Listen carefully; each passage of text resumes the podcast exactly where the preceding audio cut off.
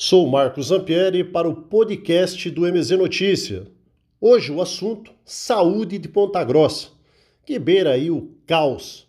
Nossa prefeita, eleita em novembro do ano passado, fez propostas mirabolantes para a saúde, mesmo sabendo que estava em meio a uma pandemia estratosférica, que assola não somente Ponta Grossa, Paraná ou Brasil, mas sim o mundo todo mas as propostas eleitoreiras, a ganância pelo poder e seguindo a mesma linha de seu antecessor, nossa prefeita fez promessas vã para a saúde, enganando o povo, como se num estalar de dedos tudo seria resolvido.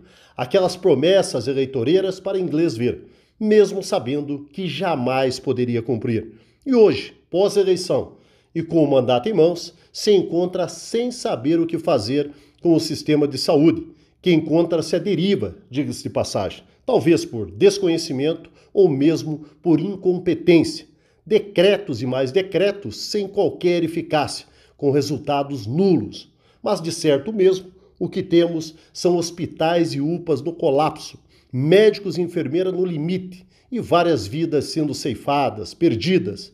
Vão me dizer, mas o mundo está assim, Marcos. O mundo não está assim. O mundo está numa crise pandêmica mas o caos está instalado em cidades que faltam administração, que falta competência para assim fazer.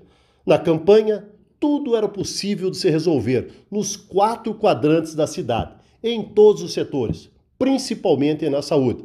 Mas pós-campanha, a realidade é outra. Aí vem o velho ditado: ninguém é obrigado a prometer, mas se prometer, tem que cumprir. Assim, com a palavra, a excelentíssima prefeita de Ponta Grossa. Sou Marcos Zampieri para o podcast do MZ Notícias.